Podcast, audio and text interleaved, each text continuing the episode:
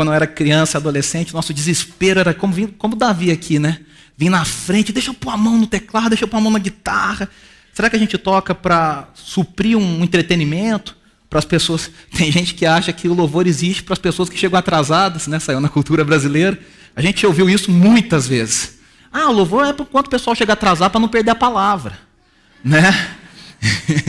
Aqui na EBNU, graças a Deus, a gente é pontual. Mas em algumas igrejas o pessoal chega bem atrasado. Aí o pessoal acha que o louvor é para enchendo linguiça enquanto o pessoal está chegando.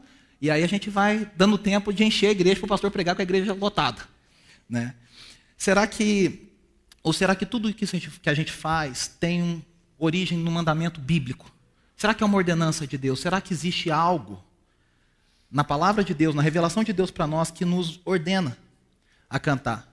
E eu queria fazer com você um, uma pequena reflexão nisso, começando com uma citação de um autor muito conhecido na área de Bíblia, de eclesiologia, de adoração na igreja primitiva.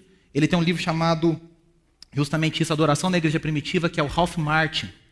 E ele diz assim: a igreja cristã nasceu em meio ao canto.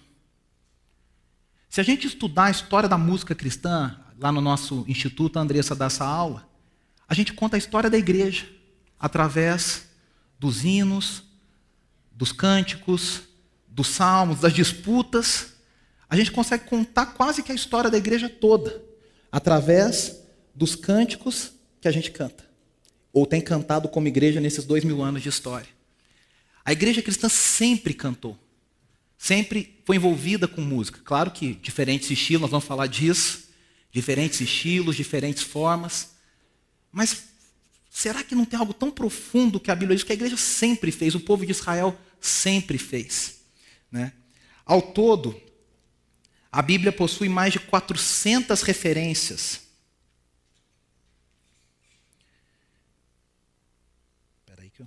mais de 400 referências ao canto e 50 ordens diretas para que o povo cante. Muitas vezes a gente vê na história bíblica, quando Deus agiu poderosamente no meio do seu povo, a gente vê isso refletido em cânticos.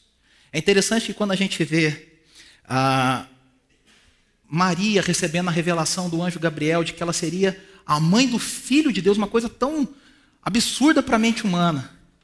A Bíblia diz que Maria guarda aquilo no coração e o que acontece com ela? Ela canta. Um canto que ficou muito conhecido na história da igreja como Magnificar. É um canto conhecido, cantado pelos corais, pelas orquestras. Eu sempre que leio essa Bíblia, esse trecho na Bíblia, eu me lembro de uma música do Asaf Borba, que ele fez há uns anos atrás, que ele fala: Minha alma engrandece ao Senhor. Meu espírito se alegra em Deus, meu Salvador. É o, é o texto de Maria. Pois com poder tem feito grandes coisas e com misericórdia demonstrado amor. Claro que não era essa melodia, nem a melodia do Magnificar, a gente não sabe qual era. Mas o fato é que Maria, quando teve esse choque do plano divino, tão absurdo para a mente humana, ela cantou. Zacarias, um pouco antes, quando recebe a, do mesmo anjo Gabriel a revelação de que ele teria um filho e que colocaria o nome dele de João, e toda aquela história que você e eu conhecemos, Zacarias também canta um canto que é conhecido como Benedictus. Bendito seja Deus, e ele agradece, ele louva a Deus cantando. No próprio Novo Testamento, nesse período da, da, da vinda de Jesus, da história do Natal, da, do nascimento de Cristo, a gente tem o canto dos anjos quando Cristo nasce. Glória a Deus nas alturas e paz na terra entre os homens. Nós temos o cântico de Simeão, quando encontrou Jesus no templo, no colo de, José e Maria, que ele fala: O Senhor agora pode despedir o teu servo, porque os meus olhos já contemplaram a salvação de Israel. É um cântico de Simeão. A gente vê no, no Antigo Testamento, e depois ele é mencionado lá em Apocalipse, o cântico de Moisés. Nós vamos falar dele um pouquinho para frente. Mas quando o povo atravessa o mar, e recebe a vitória ali vendo o Faraó é, derrotado, afogado, todo o exército de Faraó ali derrotado. O povo dança, celebra e canta. Os remidos diante do cordeiro, toda vez que a gente vê trechos do Apocalipse que, que João está vendo o trono do cordeiro, Existe ali uma multidão de remidos de todas as tribos, de todas as línguas, de todas as raças. E eles estão sempre cantando: Digno é o cordeiro de abrir o livro, o cordeiro que foi morto, que ressuscitou ao terceiro dia. Existe um cântico diante do cordeiro de Deus. Então, todas as, essas, esses grandes agir de Deus na história humana, na história da redenção, isso se manifestou com cânticos. É muito legal a gente perceber isso. O Novo Testamento em si também registra canções de louvor a Deus no próprio texto. Eu estava até falando com o Saião sobre isso. Se você usa a NVI, a formatação desses trechos é diferente. Ela é propositalmente diferente, ela, ela é centralizada. A maioria dos estudiosos concorda que essa, esses eram trechos de hinos que a igreja primitiva cantava. Porque qual que era o inário do povo de Israel? Lembrando que a igreja surgiu no meio do judaísmo, no meio do, do povo de Israel. Eram os salmos. Nós temos alguns salmos messiânicos, temos salmos messiânicos. A igreja cantava os salmos, todos os estudiosos concordam com isso. Mas a igreja agora tinha uma nova realidade para cantar. O Deus que se tornou carne, que se fez homem, que habitou no meio de nós, que morreu e ressuscitou ao terceiro dia. E aí então, eles começam a compor hinos em louvor a Cristo Jesus.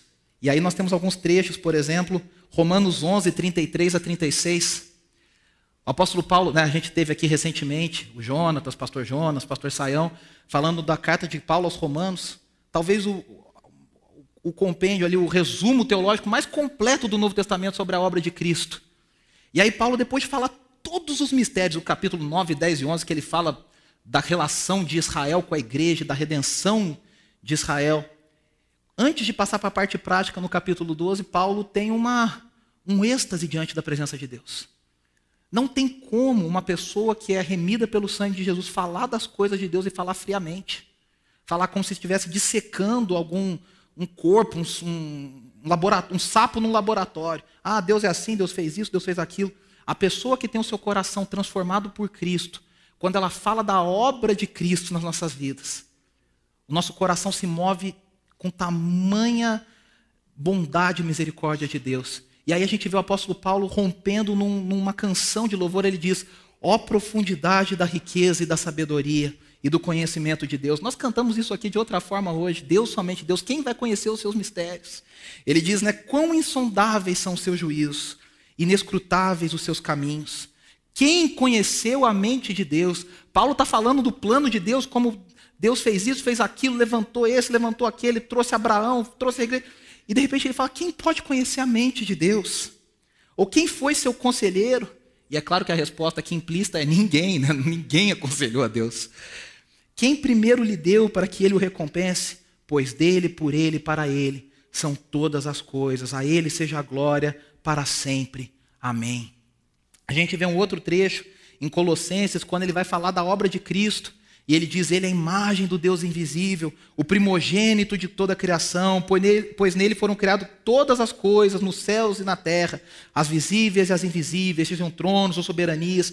E aí ele vai falando toda. A gente conhece o texto, não vou ler todo o texto, depois você pode ler na sua casa. Mas esse era um cântico da igreja. Ele é a imagem do Deus invisível, ele veio antes, ele é o Alfa, ele é o Ômega. Falando da obra, ele reconciliou consigo todas as coisas um outro trecho que a gente tem é Filipenses 2, de 5 a 11. E aí o apóstolo Paulo falando, né? Seja a atitude de vocês a mesma de Cristo Jesus. E aí você vai ver que na sua Bíblia muda a formatação nessa, nesse versículo 6. Que embora sendo Deus, não considerou que o ser igual a Deus era algo a que devia apegar-se. E aí eles estão falando sobre o abrir mão da sua glória, se tornar homem, viver no meio de nós. A igreja primitiva era uma igreja que cantava sobre a obra de Cristo. É interessante que um dos primeiros documentos da igreja, inclusive eu estava lendo, da igreja não, da história, falando sobre a igreja, é de um governador da época que é conhecido como, como Plínio o Jovem. E ele estava escrevendo para o seu superior, para Trajano, e ele estava falando assim: Eu não sei o que eu faço com esses cristãos que a gente está aprendendo.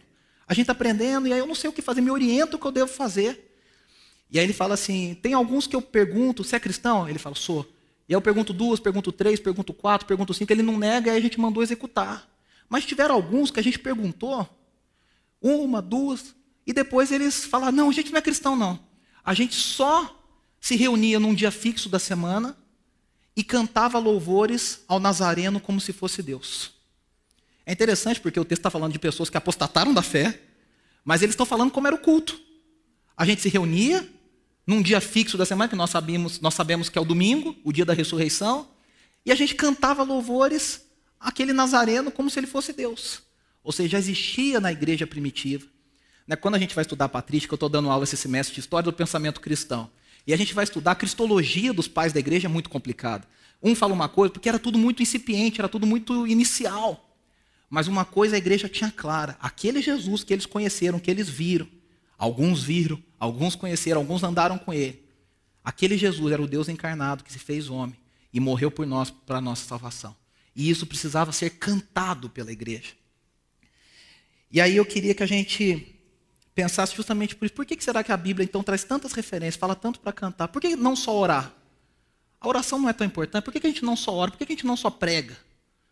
Né? Se você, como eu, é de uma família já de tradição cristã, nasceu naquelas igrejas mais conservadoras, a gente sempre ouviu falar, ah, a gente canta para preparar o coração para o sermão. Quem já ouviu essa, essa explicação, né?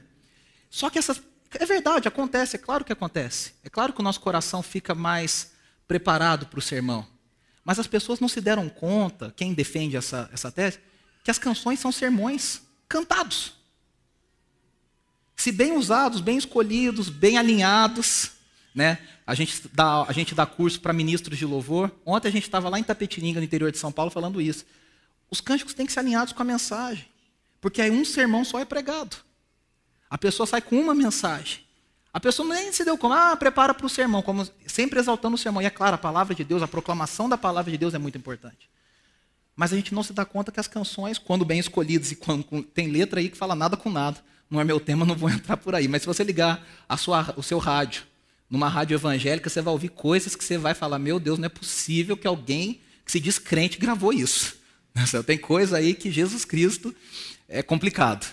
Né? Mas a pessoa, quando ela se dá conta que o sermão, ou a canção também é um sermão cantado, isso é poderoso, é uma arma poderosa na mão da igreja. Né? E aí o texto que eu queria que a gente refletisse, antes do texto tem esse, essa situação de Edwards que eu tinha me esquecido. Jonathan Edwards foi, é considerado talvez o maior teólogo norte-americano. Ele viveu nos anos 1730, 1740, era o auge do seu ministério.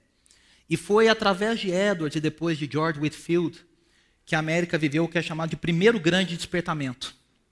Só que Edwards era um cara. A gente fala de despertamento, a gente pensa em umas maluquices que a gente vê por aí, né, das pessoas fazendo algumas coisas que não convém mencionar entre os santos, e fala que aquilo ali é o Espírito Santo.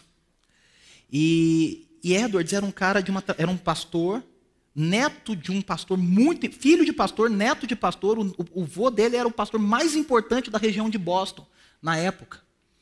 E ele era um cara de tradição puritana, ou seja, era um cara extremamente rígido, com tradições, com isso, com aquilo.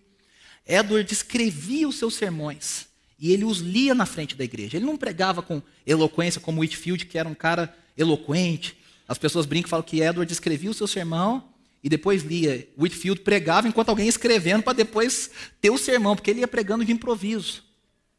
E Edwards, enquanto pregava um sermão que ficou muito conhecido na história como Pecadores nas mãos de um Deus irado, a igreja começou a ter entrar em, em manifestações de catarse, gritando, pessoas com terror do inferno. E aí Edward se assusta com aquilo e aquilo começa a dar origem ao que ficou conhecido como o primeiro grande despertamento, que era um avivamento pessoas que caíam no espírito, pessoas que tinham visões, pessoas que tinham experiências sobrenaturais.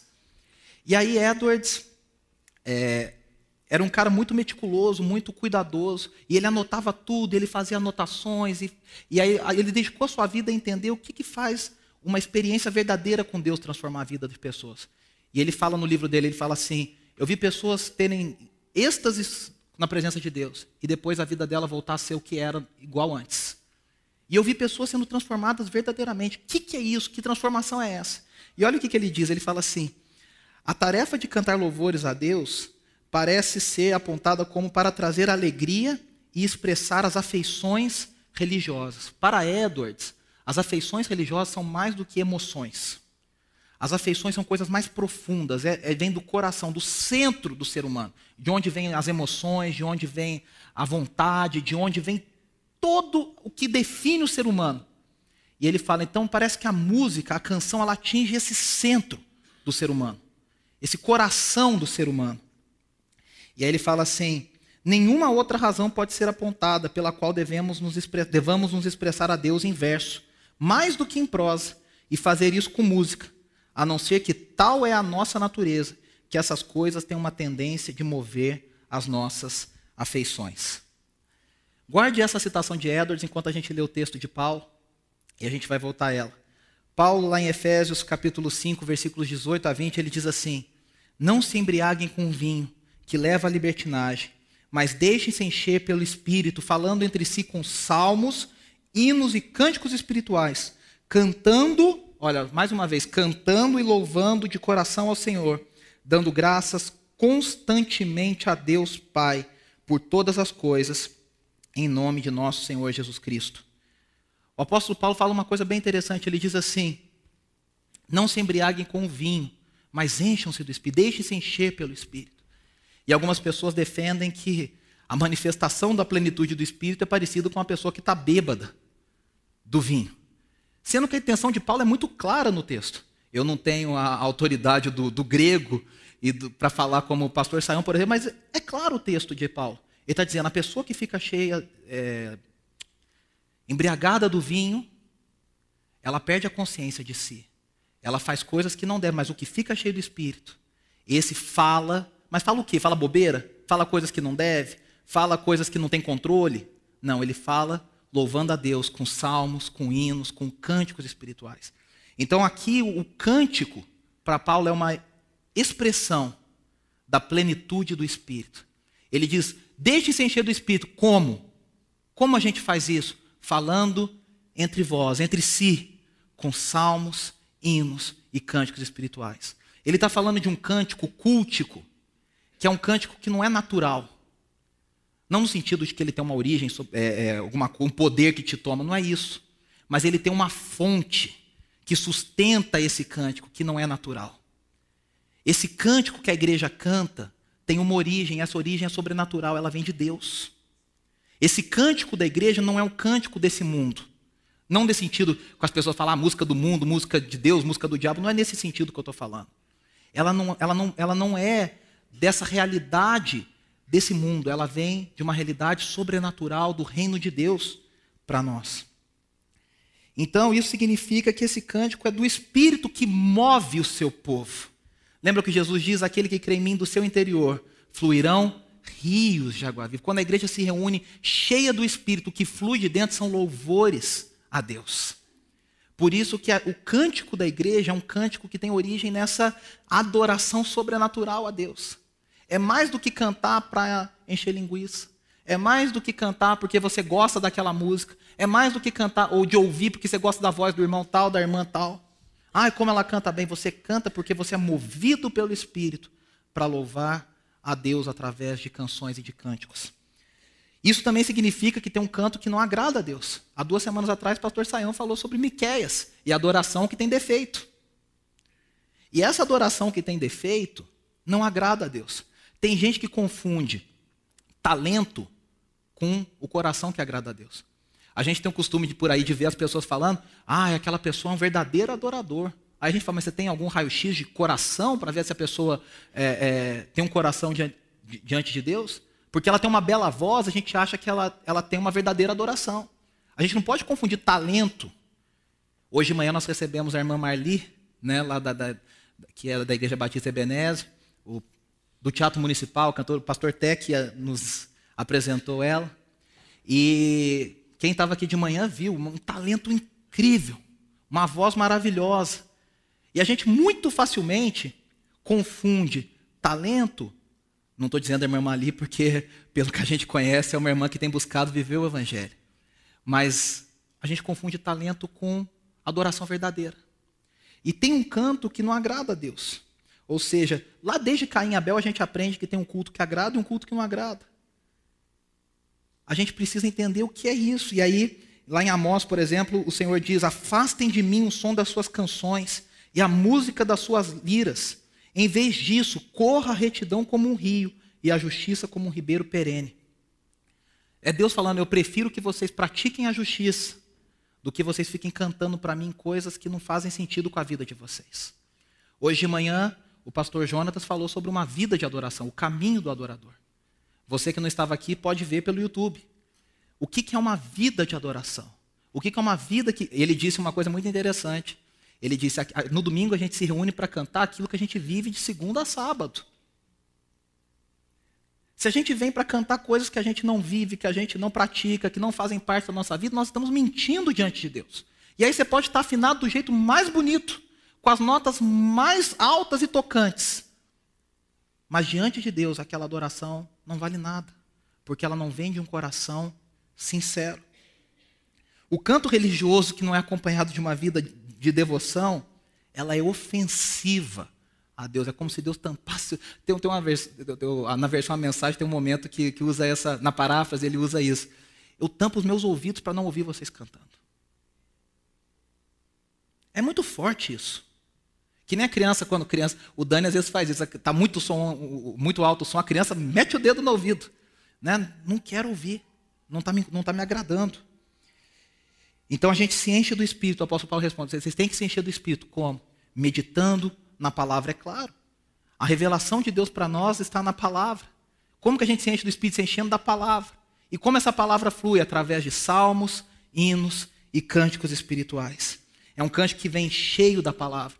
Por isso que as canções nos ajudam a memorizar. Hoje nós cantamos o Salmo 96. A gente já memoriza, já guarda.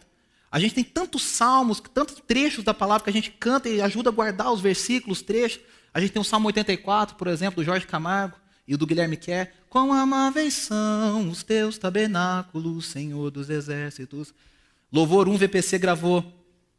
Salmo 108, firme está o meu coração, ó Deus, cantarei, entoarei louvores.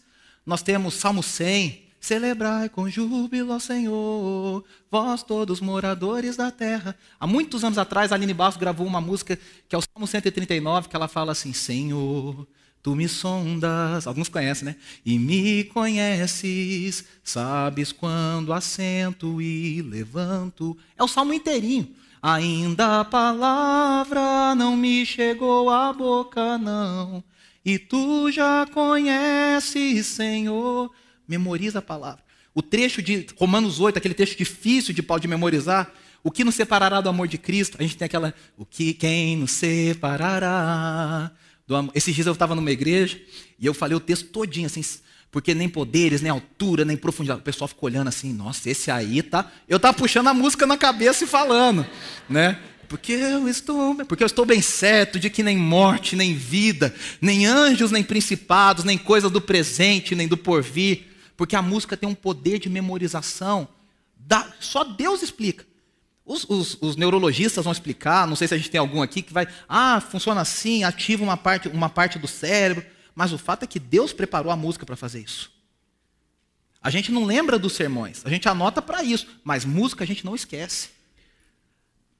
A minha mãe tinha, um, tinha um, uma memória muito boa. E às vezes ela escutava alguma música, a Lu, a Lu tá lá fora, né? A minha mãe era fã do Roberto Carlos também.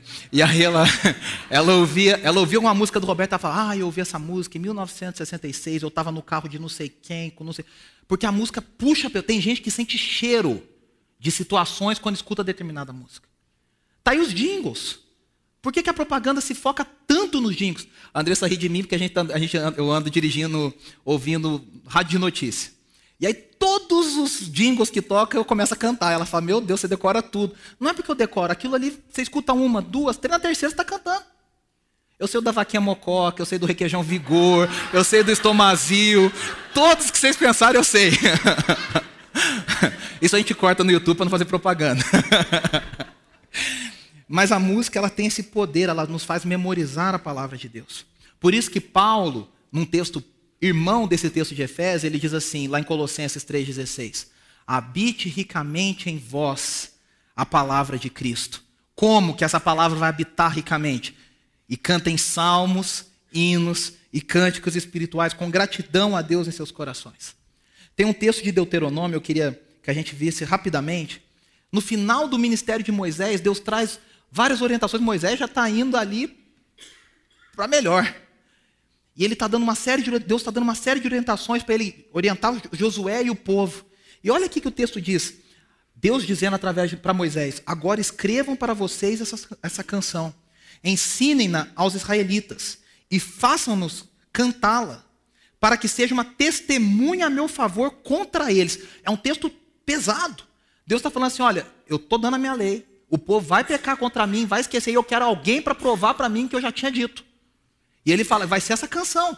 Ela vai ser uma testemunha contra esse povo. Para não falar, eu não sabia. Sabia assim, olha a música aí. Olha a música. A gente tem que lembrar que não tinha uma palavra escrita, não tinha internet, não tinha aplicativo. Como é que isso funciona? Cantando. Aí, olha. Quando eu estiver introduzido na terra onde manam leite e mel, a soberania de Deus é incrível, né? Terra que prometi sob juramento aos seus antepassados, e quando tiverem comido com fartura e tiverem prosperado, eles se voltarão para outros deuses e os adorarão, rejeitando-me e quebrando a minha aliança. Aí o que, que Deus diz? E quando muitas desgraças e dificuldades sobrevierem, esta canção testemunhará contra eles, porque não será esquecida pelos seus descendentes. Deus estava dizendo claramente assim: olha, se eu falar, o povo vai esquecer, mas cantando não vai esquecer. Vai ser uma testemunha contra o povo e a meu favor. E aí no final termina assim: então naquele dia Moisés escreveu essa canção e ensinou-a aos israelitas. Além disso, o texto nos mostra cantando lá de Efésios, cantando e louvando de coração ao Senhor. O canto congregacional deve envolver mente e coração. Algumas pessoas querem enfatizar que, que o nosso cântico tem que vir da mente. E aí eu falei de Edwards. Edwards fala isso. Quando Deus se revela a nós, quando a sua glória é manifestada a nós, primeiro ela aparece no nosso entendimento. A gente tem que entender. Tem que passar pela nossa mente. Porque a Bíblia diz que a, a fé vem pelo ouvir. E ouvir não é simplesmente ouvir. É ouvir e entender, digerir essas palavras. Com a ajuda do Espírito Santo, abrindo os nossos olhos, abrindo os olhos do nosso coração. Aquilo ali você vai. É o ouvido para quem tem ouvido. Que Apocalipse diz: quem tem ouvido para ouvir, que ouça. É o Espírito Santo abrindo, aquelas palavras vão se descortinando e a gente vai entendendo. Aquilo vai no entendimento. Mas se essas palavras não vêm para o coração, e aí é o que Edwards diz. Ele diz assim: a glória de Deus não se comunica somente na mente. Ela tem que gerar afeições religiosas, ou seja, profundas emoções e sentimentos que manifestem, que reflitam a glória de Deus. Por isso que é impossível e aí Edwards falava para os críticos do avivamento, que as pessoas falavam, ah, esse povo fica aí tendo chilique, em outras palavras, na linguagem amanhã, como diz o pastor Saião, o pessoal fica tendo chilique e se esquece da palavra. E Edwards fala assim: olha, vocês que ficam defendendo essa adoração só mental, só racionalista, vocês se esquecem que o cristianismo envolve o coração. Então tem muita gente que a gente vai, o pessoal está assim, né? Durão. Aí você fala, mas você, vamos louvar a Deus? A pessoa, não, eu estou louvando por dentro. Eu estou feliz por dentro. Estou celebrando por dentro. É assim, ó. Não dá um sorriso, não dá uma palma, não faz um nada, mas por dentro ele diz que está celebrando. Não existe isso. As doenças psicossomáticas estão aí para provar para nós que o nosso corpo é um. O que está na alma, o que tá, a doença que está na alma, a preocupação, passa para o corpo. Se a tristeza passa, a alegria também passa. O futebol não está de testemunha contra nós. Ninguém celebra gol na Copa do Mundo falando assim: eu estou muito feliz por dentro. O Brasil foi campeão, glória a Deus, que bom. Ninguém faz isso. A gente não comemora as coisas boas da vida desse jeito. Ou seja, a gente, eu sempre digo uma coisa, que a igreja às vezes tenta trabalhar de fora para dentro. Antigamente a gente, hoje até que a coisa diminuiu, mas antigamente a gente falava muito de tatuagem, de cabelo isso, de palavrão, de não sei do que. E aí a gente queria mudar a pessoa de fora para dentro. Quando o trabalho de Deus é sempre de dentro para fora. Deus muda primeiro o coração. Deus troca o coração de pedra por um coração de carne. E isso vai contaminando de forma positiva todo o nosso corpo. E essa transformação vai se tornando visível. Por isso que o louvor que vem do coração, da mente, tem que atingir o coração. Por isso que quando a gente louva, a gente vê Davi como o homem segundo o coração de Deus, que a Bíblia cita. Davi se entregava inteiramente na adoração. Davi se entregava de corpo e alma, ele era tudo diante de Deus. Ele fala: Eu levanto as minhas mãos, eu bato palmas ao Senhor. Está tudo no salmo, a gente acha que é coisa inventada pela igreja recentemente. Não. Batam palmas ao Senhor, todos os povos. Canta, e canta com os instrumentos que tem. Ele cita todos os instrumentos, ele fala: Todo ser que respira, louve ao Senhor. Contudo, a intensidade do salmista nos constrange. Dos salmistas nos constrange. Porque é uma, é uma intensidade de entrega tão grande. Porque a, a grandeza de Deus tem que mexer no nosso coração, tem que mexer com o mais profundo que a gente tem. Eu sempre dou o exemplo de um professor que eu tenho, que há 40 anos ele dá aula de teologia. E um dia ele estava falando sobre as duas naturezas de Cristo, a natureza divina e a natureza humana, unidas na pessoa do Redentor. E aí ele estava falando ali, explicando, de repente, ele parou. Aí todo mundo anotando assim, olhou. Ele estava engasgado, com choro de emoção de falar da pessoa de Jesus. E aí ele parou assim, abaixou a cabeça e falou só assim: Jesus Cristo é único na história. Bebeu uma água. A gente vê isso aqui sempre, né, pastor? Dá aquela engasgada. Gente, mas isso é lindo. Quantas vezes a gente é que a gente entra no modo automático, a gente liga o piloto automático. Essa música eu conheço desde 1900 e bolinha, quando gravou e tal, e canta do, sem pensar, está pensando em outra coisa. Quando foi a última vez que você cantando ao Senhor se engasgou pensando na profundidade daquilo que você estava cantando? Na grandeza das coisas que nós estamos falando? Eu falo isso para a gente, a gente vive de trabalho e treina pessoas. Quantas vezes a gente já cantou e, e, e, e ah, tá aqui. Mas naquele dia que você está cantando, de repente você não consegue continuar. Que trava tudo. Por quê? Porque você se dá conta, pela ajuda do Espírito, da grandeza de Deus e da obra de Cristo. A gente meio que se acostuma. É uma coisa que a gente sempre fala com o coral aqui, né, Andressa? A gente fala, pessoal, vocês têm que acreditar no que está cantando. Se a gente está cantando, a gente vai fazer agora o concerto de Páscoa. Se a gente está cantando a ressurreição de Cristo, é a coisa mais. É o, é o ápice do plano da redenção. A gente tem que cantar nisso e acreditar. E viver e aquilo ali tomar o seu coração. Por isso, meu irmão, não existe essa coisa de cantar só na mente. Estou celebrando por dentro. Não existe. Não existe. Quando a gente canta de verdade, a gente pensa e se maravilha, o corpo inteiro manifesta. O corpo inteiro canta. A, a, o, o, semblante. Por isso que a Bíblia diz que, que, o, que o coração alegra, formoseia o rosto. Porque isso vem para fora. Não tem jeito. Terceira coisa. O canto congregacional deve ser ao Senhor. O brasileiro tem uma coisa, né? o apóstolo Paulo diz, cantando e louvando de coração ao Senhor. A gente olha o, o cancioneiro americano ou de língua inglesa, eles têm muitas músicas falando da obra de Cristo. Às vezes algumas pessoas dizem, ah, a gente só canta versão, só... mas ali, a, a maioria das músicas, muito, muitas, muito, grande parte, são músicas que falam da obra de Cristo. Você vai olhar o cancioneiro brasileiro. Eu não sei se você conhece o que cantam por aí. Meus amigos, tem coisa aí que até Deus duvida. Até para falar que a gente quer Deus, tem uma música uns anos atrás fez sucesso que falava assim: eu, eu, eu, eu quero é Deus. Eu falei quatro eus para falar um Deus. Quem trabalha com psicologia sabe que o que fica memorizado é o quê? A repetição. Tem uma música que está estourada por aí, que fala assim: a música, o título da música é Raridade. Aí eu pensei, nossa, Deus é raridade. Eu achei meio, mas falei, né? A raridade do título não é Deus. É a música mais tocada nas rádios do Brasil inteiro no ano de 2015. A raridade do título não é Deus. A raridade do título é o ser humano. Ele diz: Você é um espelho que reflete a imagem do Senhor.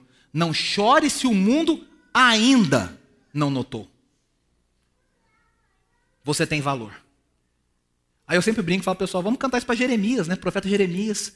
Você é o espelho que reflete a imagem do Senhor. Não chore se o mundo ainda não notou. Jeremias ninguém ouviu, ninguém prestou atenção, ninguém deu ouvidos. Coitado, um derrotado. A gente canta para a gente. Jesus, que era o filho unigênito de Deus, quando foi orar, ensinar os discípulos a orar, falou: Pai nosso. Tem uma música por aí que quando vai falar, fala: Pai meu. Deus meu. A gente tem, o canto tem que ser centrado na pessoa de Cristo Jesus.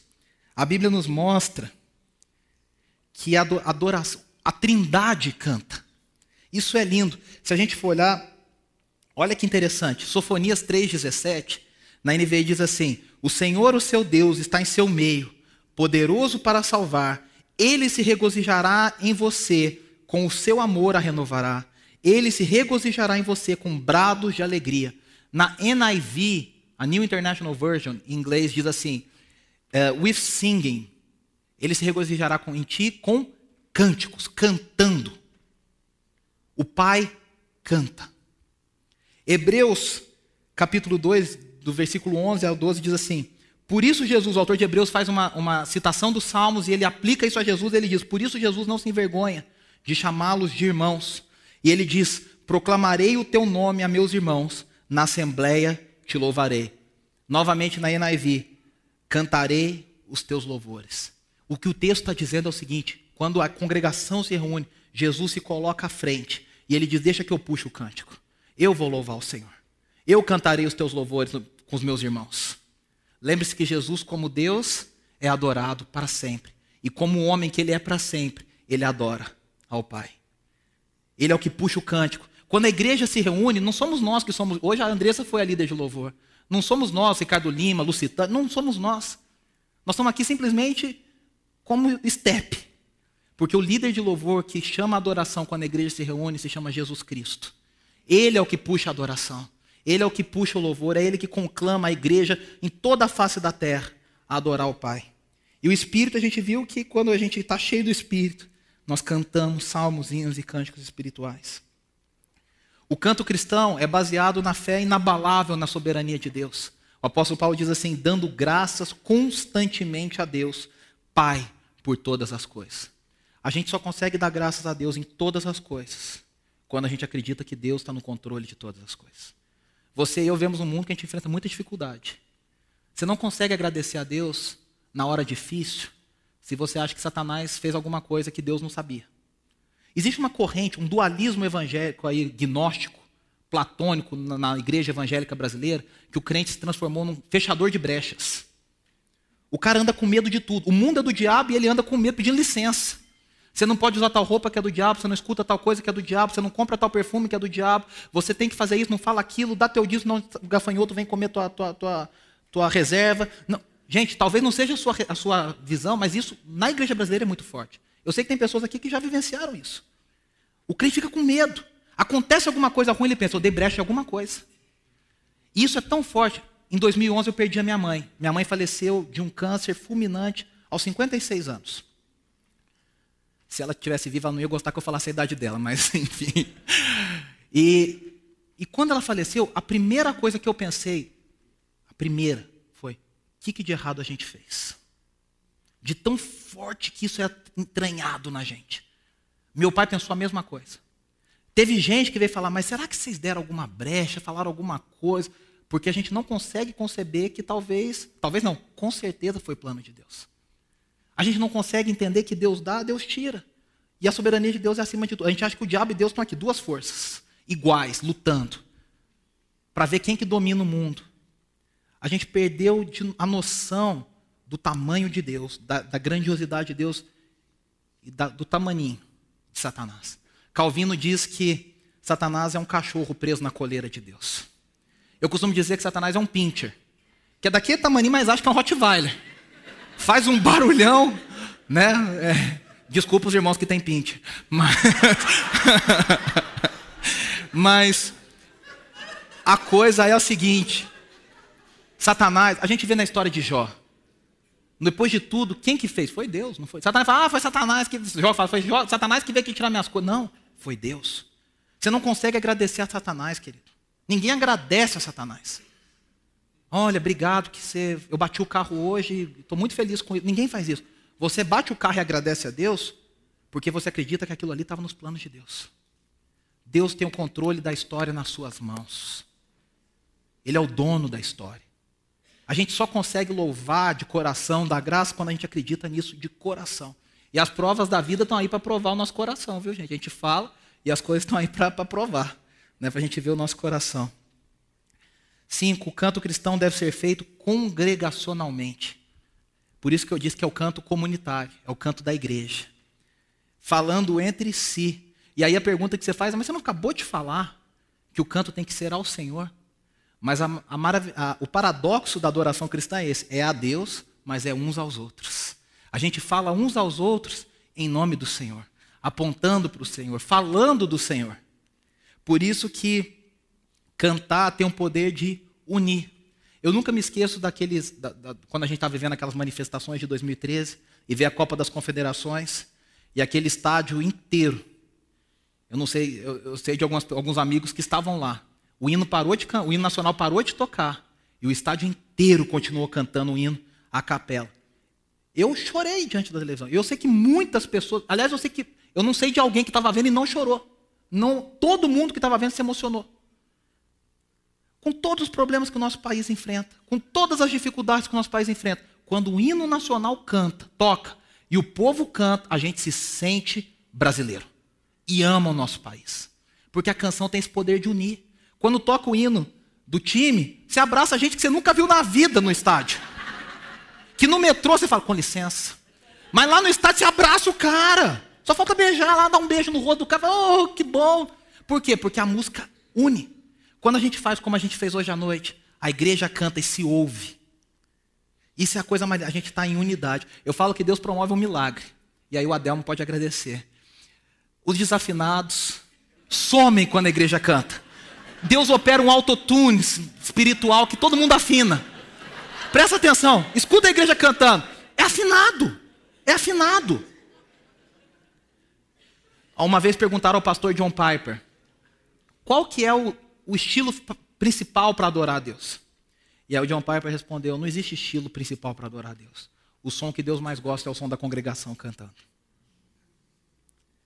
A gente se une, quando a gente canta os hinos, a gente se une com gerações e gerações de cristãos que vieram antes de nós declarando as mesmas verdades. Quando a gente canta os salmos, a gente se une ao povo de Israel.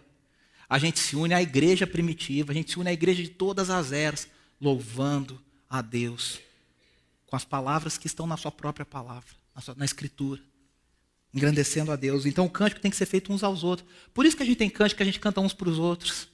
A gente abençoa uns aos outros. A gente declara a palavra, a gente convida uns aos outros. Vem, esta é a hora da adoração. A gente convida, ó, vinde e adoremos. Tem uma canção da, de uma amiga nossa chamada Raquel Novaes. Oi? Ah, a gente cantou hoje, Entre Nós, né?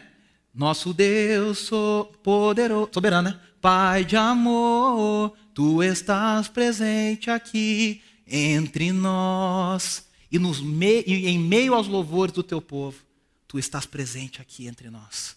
É o que Jesus disse: onde dois ou três estivessem, no seu nome, ele se faria presente no meio de nós. Então, quando a gente canta, eu sempre digo uma coisa: tem algumas igrejas que apagam as luzes na hora do louvor, fica tudo escuro um monte de luz no palco. E aí o pessoal fala, ah, é para o pessoal tá, ficar ali na intimidade e tal. E aí, no mundo que a gente vive hoje, é muito fácil confundir isso com um show. É muito fácil.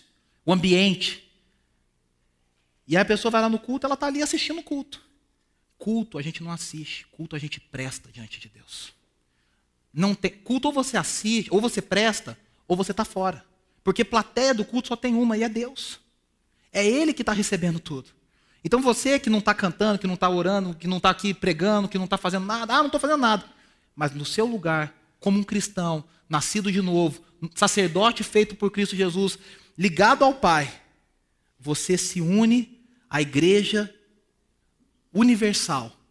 Não aquela, a universal do mundo inteiro. Ufa! o credo está complicado, a igreja católica universal aí complicou tudo. Você se une a essa igreja do mundo inteiro. Nesse louvor a Jesus Cristo, você presta culto. Por isso que não tem gente passiva em culto. Ah, estou aqui só vendo como é que funciona o negócio. Não, culto a gente presta, a gente entrega. Você louva a Deus, você é ativo no culto.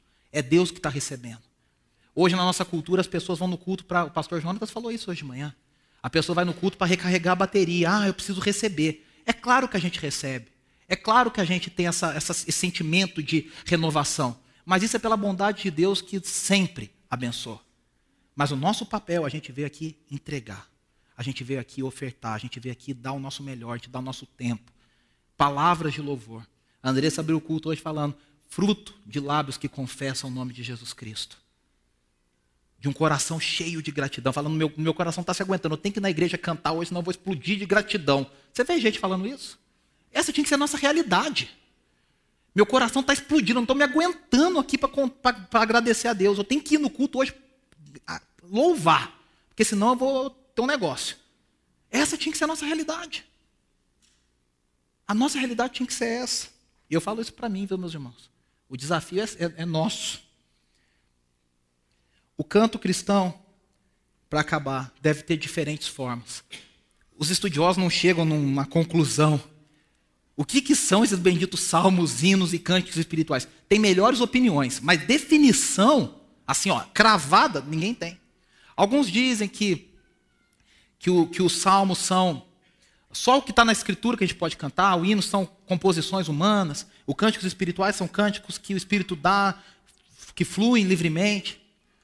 Já existem outras definições completamente diferentes, que salmos e hinos e cânticos, na verdade, são todos eles espirituais. Os salmos são espirituais, os hinos são espirituais, os cânticos são espirituais. O fato é que, a gente não tem essa definição, não vamos entrar em detalhes aqui do texto, mas o fato é que Deus se move de diferentes formas. Hoje a gente está falando de forma de essência. A gente se prende muito na forma. Ai, pode cantar tal coisa? Pode. Quanto tempo a igreja, irmãos? Quem já é jovem há mais tempo? Quanto, quanto debate a igreja teve por causa de uma simples bateria no louvor? Gente que saiu, igreja que se dividiram por causa da bateria. A guitarra, bater palmas, bater palmas. A gente levantava a mão nos anos 90, né? Assim, as minhas mãos. Eu... Meio que assim, aí baixava rapidinho para não criar um, um clima. Bater... Por quê? Porque a gente discutia forma. Discute forma. Ah, pode fazer tal coisa? Ah, será que samba pode? Tem uma música de um compositor chamado Luiz Arcanjo. Ele grava e fala assim: ele é carioca, né, Evandro? Não podia ser outro diferente. Ele canta e fala assim: quando eu, quando eu, quando eu era menino, eu quis cantar samba, samba para Deus, mas me disseram que Deus não gostava de samba. Era ou não era, irmãos, a nossa realidade? Quantos livros na década de 80 e 90 saíram? Rock a música do diabo. E a pessoa gastou tempo escrevendo, gastou tempo lendo, para descobrir que Deus não se prende a formas. Deus está na essência, o que interessa é a essência. A forma muda. Tem um documento muito interessante de um monge, um estudioso do século, acho que é século XVI, se eu não me engano, lá em 1500 e quanto. E ele estava criticando os hinos que estavam sendo escritos, porque ele era acostumado ao canto gregoriano, ao cantochão. A Andressa fala bastante disso. Cantochão, canto gregoriano. E aí, se você lê os, o, o que ele, as críticas que ele escreve, parece que ele está falando dos cantos que as pessoas criticam. Ah, bom era a música dos anos 70. Hoje essas músicas aí não tem letra, não tem conteúdo. Ah, é muito repetitivo. Ele fala isso. As melodias dos hinos são muito repetitivas. Esses hinos que hoje as pessoas quase que sacralizam. Ah, e o cantor cristão. Ele fala, ah, tem pouco conteúdo teológico. A gente descobre que, na verdade, só muda os endereços e os nomes, porque o, problema vai se reciclando. Daqui a 40 anos, as crianças vão falar assim: boa eram as músicas do ano 2015, 2016. Aquilo era música com conteúdo teológico. Que Deus tenha misericórdia dos nossos filhos, dos nossos netos, né? Porque a, a, coisa vai se reciclando, vai, o problema é igual. A gente tem esse saudosismo que a gente acha que sempre o que ficou para trás que era melhor. E aí a gente se prende nessa questão da forma e deixa de alcançar pessoas. A gente não entende que o apóstolo Paulo, quando ia pregar entre judeus, ele pregava de um jeito. Quando ele foi pregar em Atenas, em Atos 17, ele prega de outra forma completamente diferente. Ele começa de outra forma, ele usa outro pressuposto, ele usa outro discurso. Por quê? Porque a forma, ela varia para alcançar pessoas. Eu dialogo com a cultura, eu preciso dialogar com a cultura. Os nossos missionários, por mais heróis da fé que eles sejam, os que chegaram aqui em 1890, 1800 e alguma coisa, 80, mas poucos dialogaram com a cultura brasileira. Ó, a gente lá nos Estados Unidos cantava isso, vamos botar em português, é isso que a gente canta, tem que vir de terno, tem que vir de gravata. Num país tropical que todo mundo derretia, mas é assim que Deus gosta. É assim que funciona. Não existe diálogo. Às vezes a gente quer fazer a pessoa engolir o que a gente quer, o pacote. O louvor congregacional, ele, ele abrange as formas. O que interessa é a essência. Qual que é o melhor estilo musical? É o rock, é o samba, é o MPB, é o, é o Funk, não, isso é difícil de acreditar, né? É. O que, que, que é o melhor? O melhor é o que está alinhado com a palavra de Deus, o que está na essência da palavra de Deus. Então, quando a gente canta, meu querido, a gente canta. Não porque a gente está aqui gostando do estilo musical. Claro que a gente faz o melhor, a gente ensaia para fazer o melhor, a gente pesquisa, a gente corre, conversa, alinha com a liderança para fazer o melhor. Para tentar não atrapalhar. A verdade é essa. Mas aqui a gente não está aqui defendendo estilo musical. Ah, não vou naquele porque cantaram umas músicas que eu não gosto. Você não está aqui com música que você gosta. Desculpa a verdade, você não está aqui para ouvir música que você gosta. Música que você gosta, você ouve no seu rádio. Você está aqui para prestar louvores a Deus.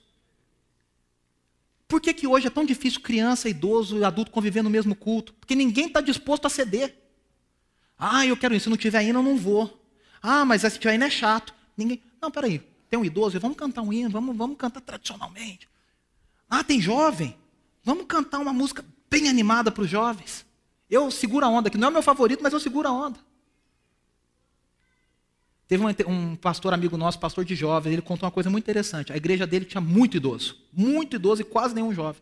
Ele falou, e a briga para o estilo musical era sempre: hino, cante contemporâneo, hino. E aí os jovens começaram a debandar. Aí ele falou assim: no dia que os idosos da igreja perceberam que a igreja estava morrendo com eles, ou seja, o rol de membros diminui à medida que as pessoas vão morrendo. E, gente, isso é a realidade muito. A Europa é assim. A gente ri, é engraçado, mas é triste, na verdade. Não tem comunicação com as novas gerações. Ele falou: no dia que os idosos perceberam que a igreja estava acabando com eles, eles decidiram ser um pouquinho mais flexíveis. Ele fala: não, não, traz os jovens, traz as crianças, vamos, vamos cantar a musiquinha que eles gostam. Esses dias nós fomos numa igreja ministrar na na, na, na Zona Leste. Tinha uns jovens na igreja assim, cantando música, pessoal, né, Andressa? Assim, na primeira fila. Tinha um senhorzinho, mas senhorzinho mesmo. Levantava a mão, e balançava o braço, e cantava. Nós cantamos uma música mais antiga, ele ficou feliz da vida, mas às nove ele estava ali aprendendo. E aí depois a gente até comentou lá com o pastor da igreja, dizendo: que lindo é ver isso. A pessoa não está presa a estilos musicais, a preferências musicais. Todos nós temos as nossas preferências. Mas a gente tem que entender que nós estamos aqui servindo ao corpo de Cristo, louvando em comunidade. Que eu abro mão um pouquinho para estar tá junto com meu irmão, louvando. O importante é o quê? O nome de Deus está sendo louvado. O nome de Cristo está sendo glorificado, está sendo pregado. Por isso, o meu convite a você é que o nosso momento de cântico, a gente faz todo domingo, a gente gasta 20, entre 20 minutos, seja mais do que mera formalidade. Ah, coitado, eles precisam de uma oportunidade. Seja você diante de Deus, reunido com a igreja de todas as eras, diante do Cordeiro de Deus, Jesus Cristo, líder de louvor, liderando você e eu nessa adoração ao Pai.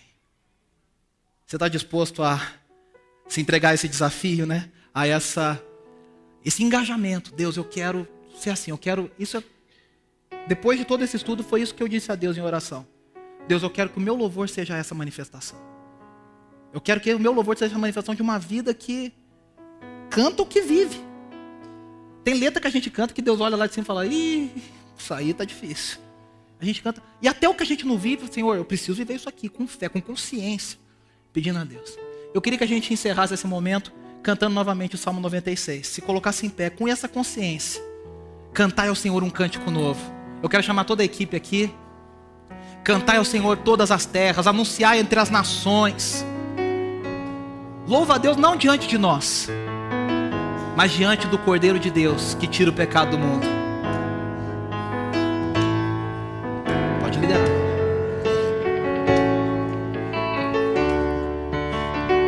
Todos juntos? Cantai ao Senhor